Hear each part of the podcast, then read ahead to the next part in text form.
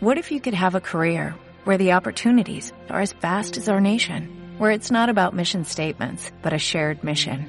At U.S. Customs and Border Protection, we go beyond to protect more than borders, from ship to shore, air to ground, cities to local communities. CBP agents and officers are keeping people safe. Join U.S. Customs and Border Protection and go beyond for something far greater than yourself. Learn more at cbp.gov/careers. Criando cuervos. Un podcast para toda la familia de maletapara3.com. Hola, bienvenidas y bienvenidos a un nuevo programa de Criando Cuervos. Soy Laura Blanc y como siempre os presento a mi compañera de micro. Hola Alma, ¿qué tal? Hola cuervos, yo soy Alma y os saludo desde el mundo de los muertos vivientes. Ay, madre mía. ¿Y por qué? Pues porque hoy hacemos nuestro especial de Halloween. Obviamente. Halloween está aquí ya, es nuestra época del año favorita, al menos la mía. Bueno, ¿Y la tuya? La mía más o menos. Mm, creo que a Alma le gustaba más Halloween cuando era más pequeña. Pero bueno, de esto hablaremos un poquito más tarde. Ahora, antes de empezar, lo que sí queríamos decir es que estamos muy contentas porque han nominado eh, nuestro podcast, Criando Cuervos, en los premios Madresfera 2020 en la categoría de podcast. Y no nos lo esperábamos nada y la verdad es que nos hace mucha ilusión. Sí, es súper guay. Pues eso, que hasta el día 30 de octubre se puede votar. En nuestro Instagram, eh, Creando Cuervos Pod, encontraréis un post donde explicamos todo, cómo hay que hacerlo, dónde hay que entrar y lo que, bueno, pues lo que hay que hacer para votarnos. Y la verdad que si nos eh, regalarais vuestro voto, nos haríais muy felices porque nos haría mucha ilusión quedar por lo menos entre los tres finalistas de los premios Madresfera en la categoría de podcast, que es lo que hacemos nosotros. Por favor, votadnos, nos haría súper felices. Pues sí, nos haría muy felices. Pero ya, hecho este pequeño impasse de spam, un poquito de spam para que nos votéis, eh, vamos directamente a lo que nos ha traído hoy aquí, que es Halloween. Halloween, el especial de Halloween. Nos gusta mucho, pero a ver, Alma, cuéntame, ¿qué es para ti Halloween? Pues para mí Halloween es ir con los amigos disfrazados pues terroríficos, yendo de casa en casa pidiendo truco-trato. Sí, aquí nos estiraba mucho, esto es bastante nuevo, yo creo, o al menos a mí ya me pillo mayor. y la verdad que nosotros los últimos años, bueno, evidentemente los dos últimos años, o al menos el año pasado no lo pudimos hacer porque, bueno, hola, pandemia, no se pudo, pero los años anteriores cada año habíamos salido en pandilla con los amigos de la Guarde, o sea, todavía con los amigos de la Guarde, ah, salíamos a hacer un poco de truco-trato en, la- en nuestras propias casas, ¿no? Sí. Y bueno, nos lo pasábamos muy bien. Sí, porque todas las- la decoraban súper terrorífica y era súper guay. Sí, este año lo tenemos todo un poco en el aire, no sabemos muy bien para dónde vamos a tirar, si vamos a hacer algo, si no vamos a hacer nada. El año pasado yo preparé un... Bueno, yo, yo y Tomás, claro, pero... pero digamos que la actuación la hice yo. Preparamos una especie de mini pasaje del terror aquí en casa para Alma exclusivamente bueno, creo que fue bastante guay, ¿no? Sí, es que fue súper guay porque el papá me vino a recoger porque estaba en casa de la Yaya, ¿vale? Entonces me vino a recoger y yo veo que en casa como que no había nadie. Entro y estaba súper terrorífico, veo a la mamá ahí con la vela, ¿vale? Súper seria. y digo, ay Dios mío, ¿qué me han hecho aquí? Súper seria y súper maquillada, ¿no? Sí, claro, porque tampoco se maquilla tanto, ¿eh? Nunca. no tanto, no, nunca. Es que no me maquillo casi nunca. Estuvo guay, ¿no? Sí, súper guay. Bueno, también os digo que mientras la estuve esperando yo aquí, con la música tétrica de fondo, ya me estaba empezando a impacientar un poco, ¿eh? Aquí, sola en casa, todo oscuro, con esa música de fondo, me empezó a hacer mal rollo, pero bueno. Se me hizo un poco largo hasta que llegaron. Pero bueno, bueno, la cuestión es que estábamos preparando el programa especial de Halloween y pensamos, bueno, ¿y qué podemos hacer? ¿No? Porque el año pasado ya hicimos un especial Sí, en, diciéndoos las pelis así terroríficas que encontramos. En, el, en el podcast del año pasado de Halloween encontraréis 10 películas divertidas para ver en Halloween, es decir, para preparar un poquito el terreno antes de que llegue el día. Y claro, no sabíamos muy bien cómo enfocarlo, así que decidimos que nos parecía interesante, puesto que Alma, ya habéis visto que lo que cree que es Halloween es buscar caramelos y disfrazarse, y eso es lo que nos pasa a muchos, pues nos parecía interesante hablar sobre cuál es el origen de Halloween. Sí. Pero y, no... Sí, perdona. Y algunas curiosidades que hay. Exactamente. Pero no todo va a ser eh, clase de Halloween, ¿no? Vamos también a dar algunas recomendaciones de pues cosas nuevas que han salido este año y relacionadas un poquito con el terror, ¿vale? Sí. Con el terror familiar, se entiende, ¿vale? Aquí no hay sierras mecánicas ni movidas raras, ¿vale? Así que vamos a ello. ¿Quién empieza? Eh, las pelis. ¿Empezamos por las pelis o por el origen? Mejor por el origen. El origen de Halloween viene un poquito pues de, de la zona celta, ¿vale? Eh, la creencia más extendida es la que relaciona esta fiesta con los antiguos festivales de la cosecha de los celtas, sobre todo con Samaín, que bien pronunciado porque lo he buscado, soy una persona responsable, sería algo así como Soun, ¿vale? Pero bueno, para que me entendáis todos, es Samaín, ¿vale? El nombre de Halloween viene de All Hallows Eve, que se traduciría algo así como víspera de todos los santos, que es al fin y al cabo lo que se celebra pues después de la influencia cristiana, ¿vale? Samaín y las festividades celtas eran fiestas paganas. Paganas significa que no son fiestas religiosas, no tienen nada que ver con los dioses, sino con más bien la naturaleza y los ciclos eh, vitales de la tierra, ¿vale? Los celtas celebraban, celebraban Samaín como festividad que el fin del verano, de hecho para ellos era el final de temporada y era como un año nuevo, es decir, el año empezaba después de Samaín. Para ellos el sol muere después de Samaín y renace en primavera con Imbolc, si no me equivoco, y se celebraba durante la luna llena más cercana entre el equinoccio de otoño y el solsticio de invierno. Lo que para nosotros el solsticio de invierno pues vendría a asimilarse con el- más, más bien con el nacimiento del sol de Jesús que sería en Navidad. Eh, no son las mismas fechas, pero se ha ido acomodando y más o menos todo coincide. Todo está relacionado, nada es porque sí. De hecho, el cristianismo asimiló esta fiesta tan potente quedando establecida en la noche del 31 de octubre al 1 de noviembre. Es decir, ya no se celebraba en esa luna llena, sino que se estableció en un día concreto. Se hizo coincidir con el Día de Todos los Santos. ¿Qué pasa en Halloween? ¿Qué pasa en Samaín? Los celtas pensaban que durante la noche de Samaín el velo entre el mundo de los vivos y el mundo de los muertos se estrechaba tanto que desaparecía. Los muertos tenían acceso al mundo de los vivos. Y los vivos a los muertos. Bueno, los vivos no tienen ningún interés en ir al mundo de los muertos, más bien son los muertos los que regresan al mundo de los vivos. Y de ahí vienen todas las tradiciones estas de disfrazarse, entre comillas, esto lo hacemos ahora disfrazarnos, antes te vestías de, pues, de otra cosa, exactamente, y lo de dejar dulces y todo esto, pues va todo muy relacionado con ese paso de, lo- de los muertos al mundo de los vivos. ¿Por qué crees que se disfrazaban? Para que mm, los muertos eh, no los reconocieran.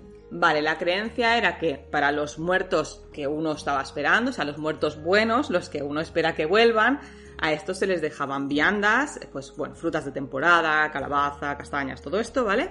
Y se les dejaba pues una luz para que pudieran llegar a casa, volver, ¿vale? Y pasar esa noche en la que velaban a sus muertos. Pero se creía que los muertos malos también volvían a través del velo y lo que se hacía disfrazándose de cosas terroríficas era así confundirse entre los muertos para que no molestaran a los vivos. La intención era despistar a esos muertos que venían a hacer daño. De hecho, esta tradición, que como he dicho ya venía de los celtas, por cierto, investigad sobre los celtas porque son una civilización, una cultura, tenían costumbres muy, muy, muy interesantes y muy relacionadas con la naturaleza, que de hecho son las que pervivieron, ¿vale? Es decir, era- eran, tenían creencias tan fuertes y tan atractivas que realmente lo que hicieron las civilizaciones posteriores fue asimilarlas a sus culturas.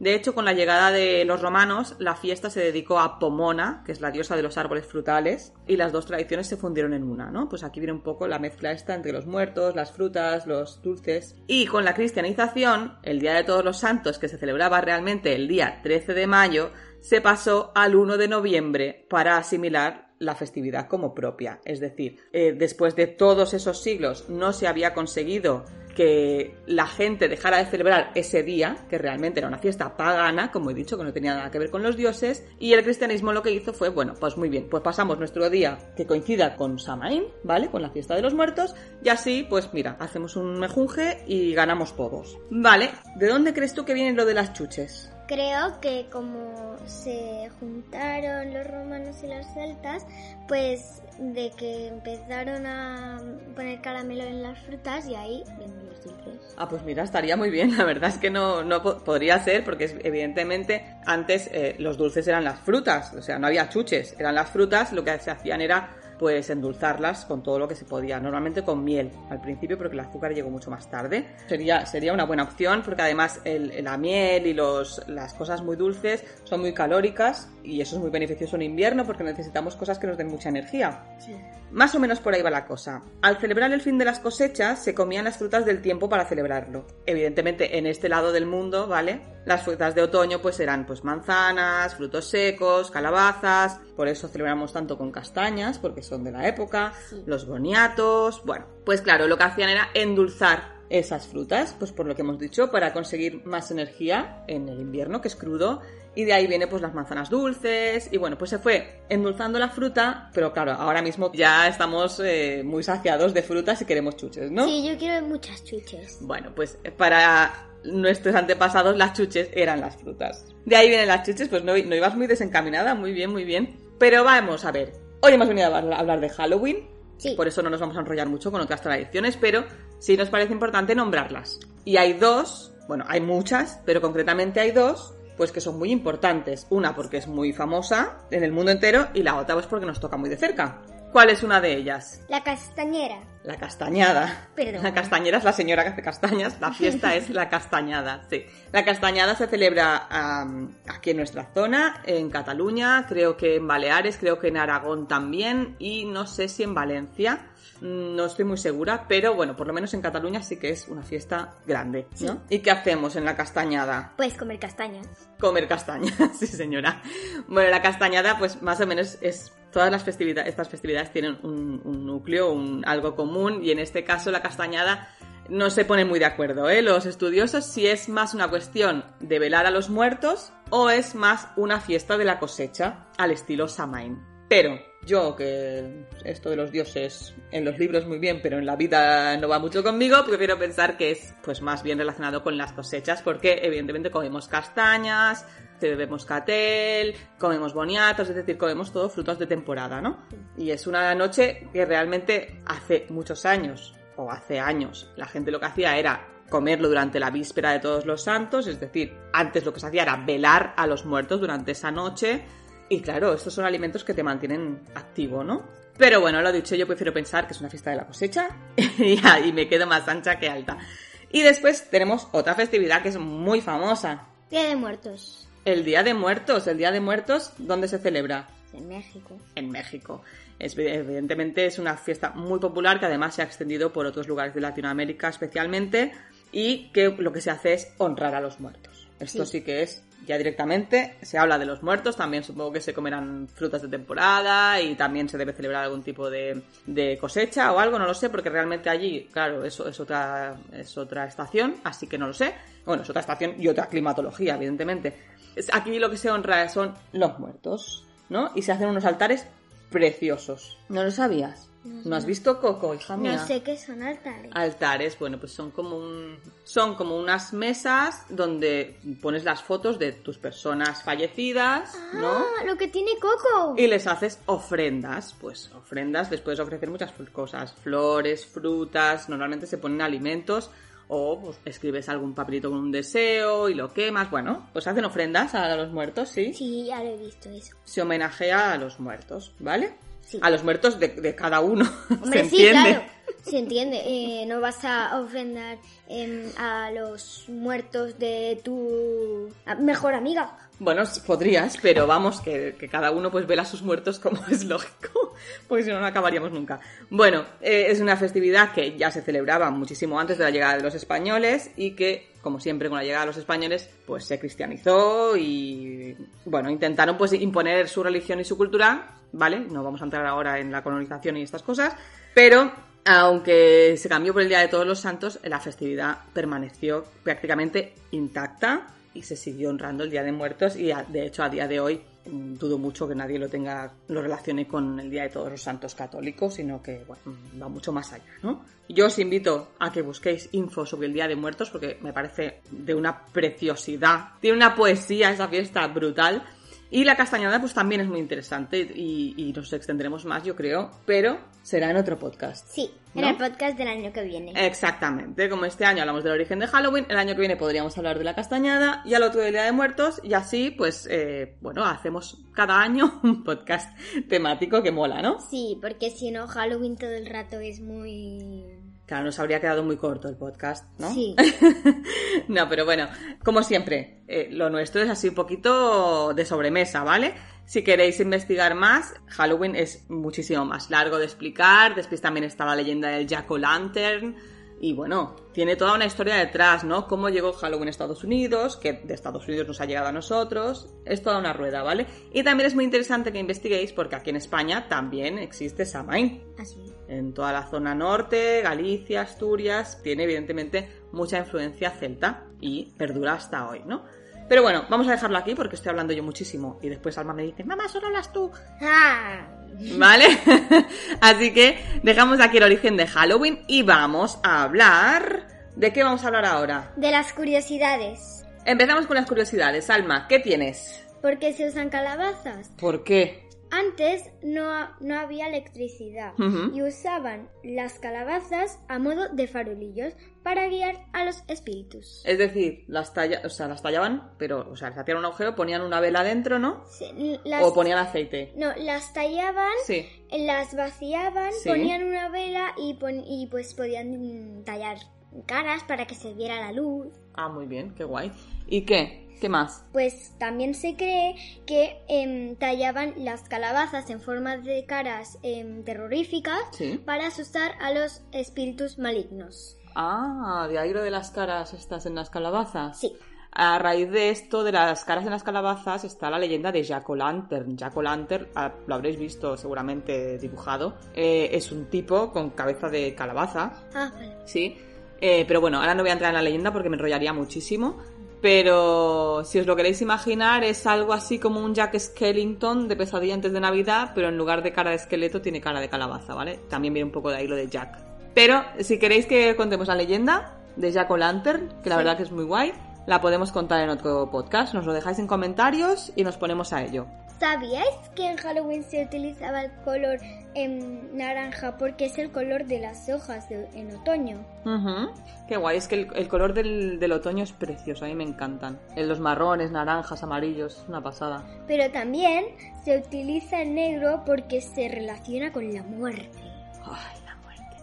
Es que, claro, lo de las estaciones y la muerte está muy relacionado, porque es lo que os decía antes. Al principio, las, las civilizaciones anteriores lo que celebraban era la naturaleza, el ciclo de la vida natural, ¿no? Y se consideraba que el, el sol moría ahora, en, en Halloween, digamos, en Samhain, moría el sol que renacía el día de Sol Invicto. Después los romanos le llamaron Sol Invicto, ¿no? Que sería el día de Navidad aproximadamente, que después también ha coincidido con el nacimiento de otros eh, profetas y, dioses. Va muy relacionada la muerte con, con lo que es la- el ciclo de la naturaleza y Halloween pues también funciona así. ¿Qué más tienes? Pues aquí creemos que los gatos negros dan mala suerte. A mí me encantan los gatos negros. ¿Qué Bueno, más? hay gente que lo cree. Sí, es verdad. Sin embargo, en Reino Unido creen que los gatos que dan mala suerte son los blancos. Ostras, pero es que si te paras a pensar, ¿tú has visto algún gato blanco, blanco, blanco? No. es que yo creo que no he visto ninguno. O sea, blanco, blanco, blanquísimo no. A ver, los hay, porque los hay de estos que son súper peludos y tal, pero no es un gato habitual, No. ¿no?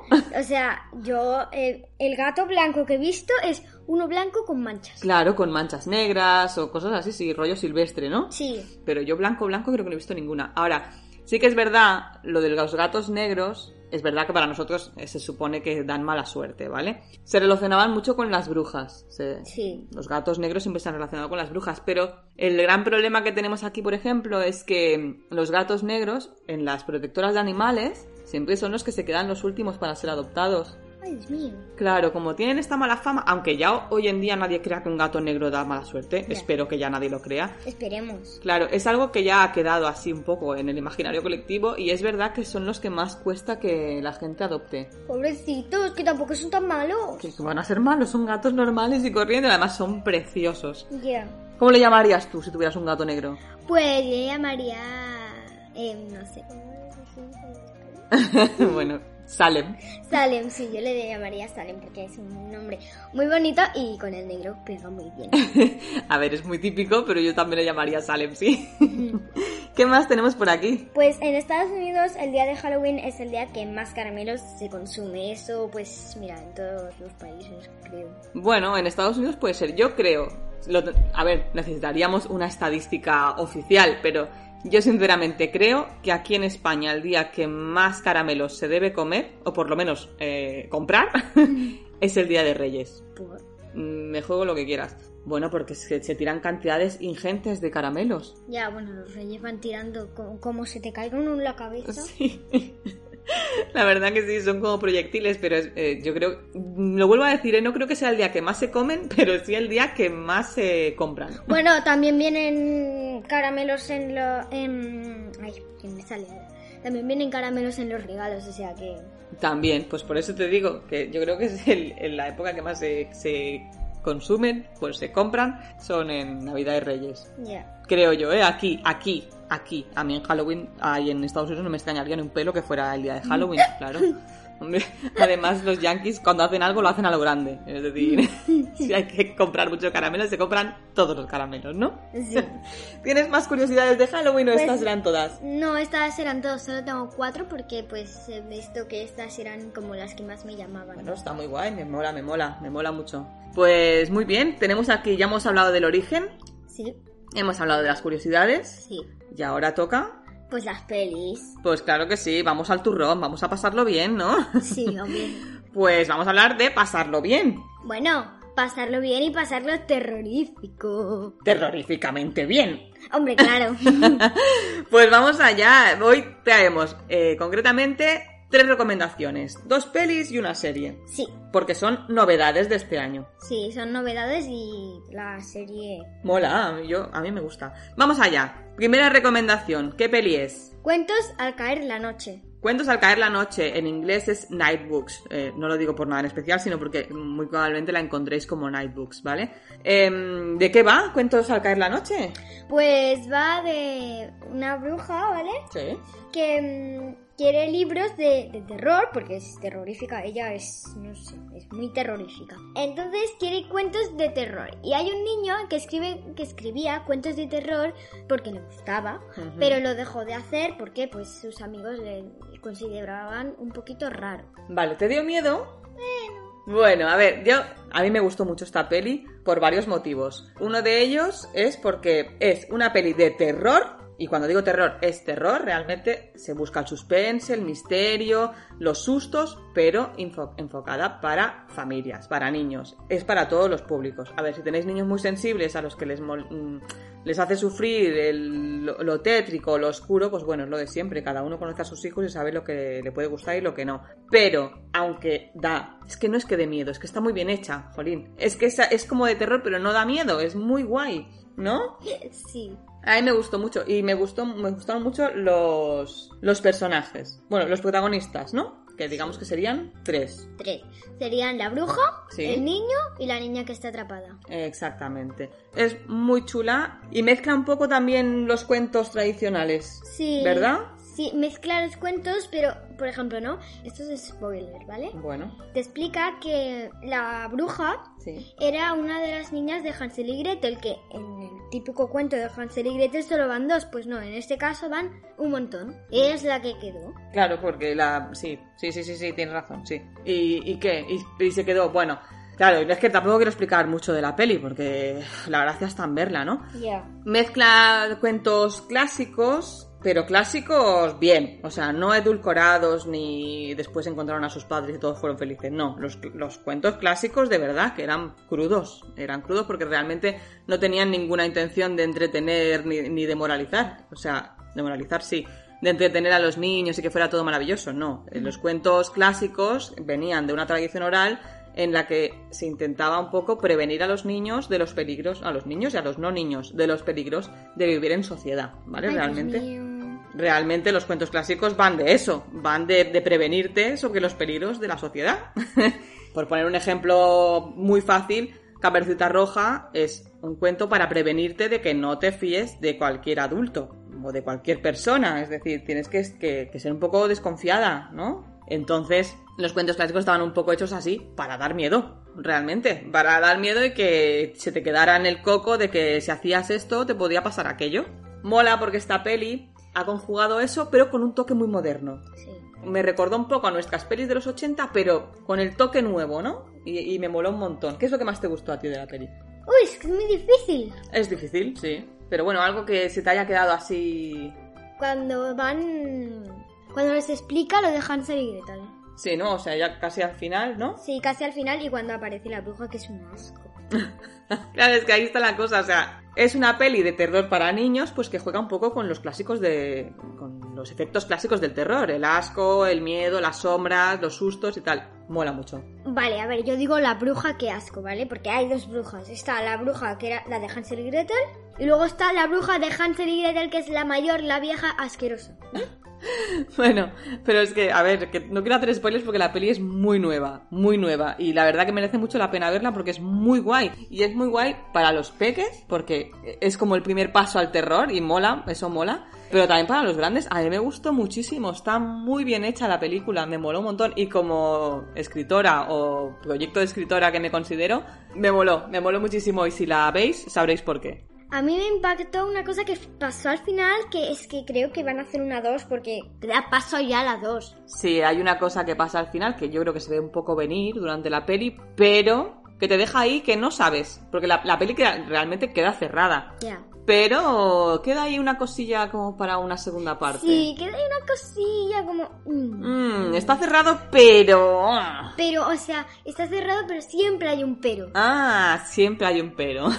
Porque claro, si la peli funciona, pues podemos hacer la dos. Y si no funciona, pues ya estaba cerrada y aquí se queda, ¿no? Sí, ya estaba cerrada y pues mira, esa cosa te han pactado y mira. Sí, pues sí. Hoy en día es muy difícil encontrar algo que sea cerrado y punto. Todo tiene temporadas y todo tiene segundas partes y todo son trilogías y bueno, bueno, sí. Bueno, porque funciona, o sea... Está claro, vivimos en la era de las sagas porque nos gusta mucho el merchandising, pero vamos a dejarlo aquí y vamos a ir a por la segunda peli que recomendamos. Los Muppets en Mansion. Ah, los Muppets de la Mansión Encantada, me encantan los Muppets. Y que es nueva, ¿no? Es, es nueva. Es nueva de este año, hace poquito que la subieron a Disney Plus. Sí. ¿Y qué? Y pues... ¿Qué tal? Está, está chula. A ver, los Muppets son para niños. Bueno, para niños. Yo me río mucho, ¿eh? La verdad. Es que siempre me han gustado muchísimo. Pero sí es verdad que, bueno, es, es- es un- son pelis muy flojitas, ¿no? Pues sí. A ver, yo la he visto. Es verdad que el final lo he visto a medias porque estaba haciendo otra cosa. Pero de todas las pelis de los Muppets, yo creo que cada vez son más flojas, la verdad. Sí. De hecho, la peli no dura ni una hora. No.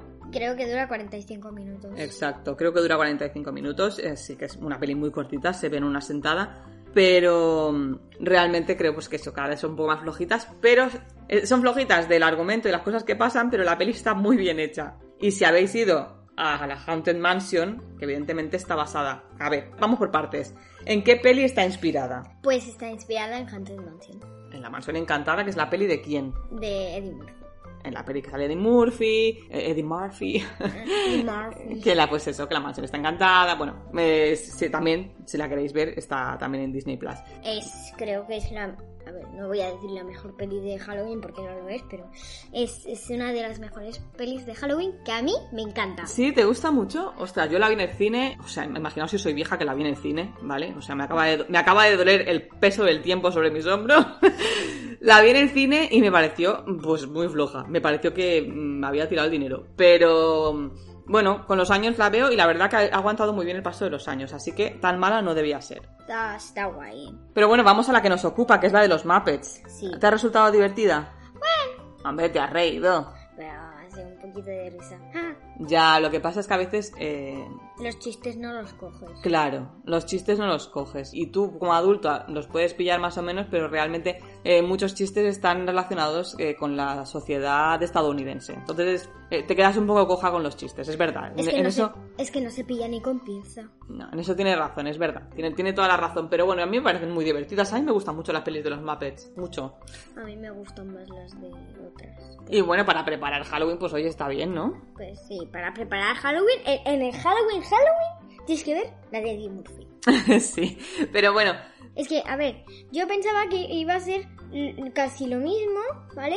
Pero con Muppets. Ya. Es, es que no tiene, no tiene nada que ver. Bueno, es que los Muppets realmente lo que hacen son parodias de las películas. Ya, pero... Es como una burla de la peli realmente. Bueno, burla suena un poco feo, es una parodia. Cogen la peli y, y, bueno, pues da- hacen guiños a la peli, pero se ríen un poquito de lo que pasa. Y así funcionan los Muppets desde siempre, de toda la vida. A mí me gustan, yo la verdad soy bastante fan de los Muppets. Ya, me, creo que me las he visto todas, las de los Muppets. ¿eh? Pero es que, es que no tiene nada que ver, por favor. Yo me esperaba que fuera más divertida, para mí, no fue muy divertida, pero bueno, para mí, eh, personalmente, y que hicieran, se fuera más larga y pasaran más cosas, ¿sabes? Porque es que ponle otro nombre si no vas a hacer eso. Bueno, es que como le van a poner otro nombre si la peli pasa en la Haunted Mansion. Sí, pero, pero es que no tiene nada que ver, o sea, no empieza, es que ya empieza en la Haunted Mansion. Es que, a ver, claro, pues la, la gracia, la gracia está que la peli se llama Los Muppets en la Mansión Encantada. Entonces, realmente lo que han hecho esta peli es para enseñarte la Haunted Mansion. Y si tú has visto, a ver, tú no porque no has ido, y yo tampoco, y creo que la de París es diferente, pero quien ha estado en la Haunted Mansion verá la peli y dirá, ostras, es igual, o sea, es la atracción de Disney. Ya, pero a ver. Y esa es la gracia, lo que, mira, lo que hay que entender muchas veces es que hay cosas que se hacen, pelis, series o lo que sea, que lo que son realmente son anuncios. y lo que han hecho con los Muppets en la Mansión Encantada es Es- enseñarte una atracción. Te has ido a la atracción y ves la peli, te encantará, porque dirás, ostras, esto lo vi, uy, aquí estuve yo, uy, pero si es que esto es igual. Esa es la gracia. A mí, a mí me gusta mucho la peli, o las pelis de los Muppets me gustan mucho, pero es verdad que no, no todo el mundo las entiende igual. Y de hecho he intentado varias veces que Alma vea alguna peli de los Muppets y siempre me ha salido el tiro por la culata. No le interesan lo más mínimo. Evidentemente creo que aquí hay un salto generacional muy importante porque me pasó lo mismo con, con Cristal Oscuro. Intenté que lo viera y tampoco, tampoco le, le, le cuajó. Me daba yuyu. Ya, aunque sí es verdad que dentro del laberinto sí le gustó. Y de hecho los muñecajos pues son los mismos. Así que, bueno, no lo sé, no lo sé. Lo volveremos a intentar. Es que me gusta la chica y la peli, los muñecajos no. bueno, es que dentro del laberinto es muy guay. Bueno, vamos a dejar aquí las dos pelis. Estas son las dos pelis... A ver, son las dos pelis recomendadas porque son dos pelis nuevas. Porque si lo que queréis son más pelis, ¿qué tenéis que hacer, Alma? Pues tenéis que ir al podcast que hicimos el año pasado de 10 películas para un Halloween divertido. Exactamente. Si queréis más chicha, en el podcast del año pasado tenéis un montón de pelis. Espero que no hiciéramos muchos spoilers, pero bueno, muchas son clásicas, así que mm, spoiler ya no, ya no sirve, ya no vale. Así que si queréis más pelis, ahí tenéis el podcast del año pasado, que nos quedó muy guay. Y ahora nos queda la última recomendación, que es una serie nueva también de Netflix. Sí. ¿Cómo se llama? Una sonrisa roja como la sangre. Cuentos de los hermanos Grimm. Sí, sea. O sea, ya con eso os lo digo todo, ¿vale? Son los cuentos de los hermanos Grimm hechos serie de dibujos. Sí. A ver, tampoco son los cuentos fieles a, la- a los originales, pero están basados en ellos. A ver, yo la empecé a ver Sí. y me da mucho. A ver, asco no voy a decir, pero. Asco, asco. Es que a ver, eh, vaya a hacer spoiler, ¿vale? Venga, va. Lo siento, alerta, spoiler. Le cortan el dedo, le cortan la cabeza, le cortan todo. O sea, todo. Sí, a ver, por eso decía, están eh, basados en las historias de los hermanos Grimm. En las historias de los hermanos Grimm, eh, por ejemplo, bueno, no recuerdo si Cenicienta entra en esas historias, creo que sí, pero en esa historia, en la Cenicienta original, para ponerse el zapato de cristal, una de las hermanas se corta un cacho de pie. Ay, qué. Ay. Entonces, a ver, pues a eso me refiero. Son los Ah, cuentos, sí, sí, entra, entra, porque en Into the Woods, ¿vale? por ejemplo. Joder, por favor, no, no, no, no, no puedo. Pues eso, está basado en los cuentos originales, en los cuentos clásicos originales. Y, a ver, está hecho de dibujitos para niños y está hecho para niños, ¿eh? No os penséis que es súper sangriento y súper tétrico. Pero, bueno, pues no son los cuentos dulces. A ver, no son los cuentos dulces, ¿vale? Pero es que, a ver, te quieres comer a los niños y has tenido un hijo. Pero a ti te moló. A mí me moló. Pues entonces, ¿qué sufres? Mola. Es que no, su- no sufres, pero a ver, y, y los que explican los narradores te dicen, no, no, te dan una imagen y no sangra nada.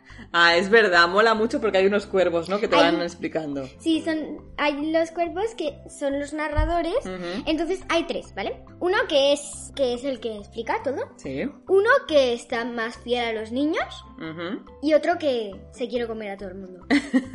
Vale, o sea que tendríamos al narrador serio, ¿no? Sí. Después tenemos un narrador que lo que hace es proteger a los niños. Sí. Sí, es el que le dice, chichi, para, para, para, esto es muy sangriento, ¿no? Sí, para, para, para, que esto es muy sangriento. Mejor lo ponemos mejor.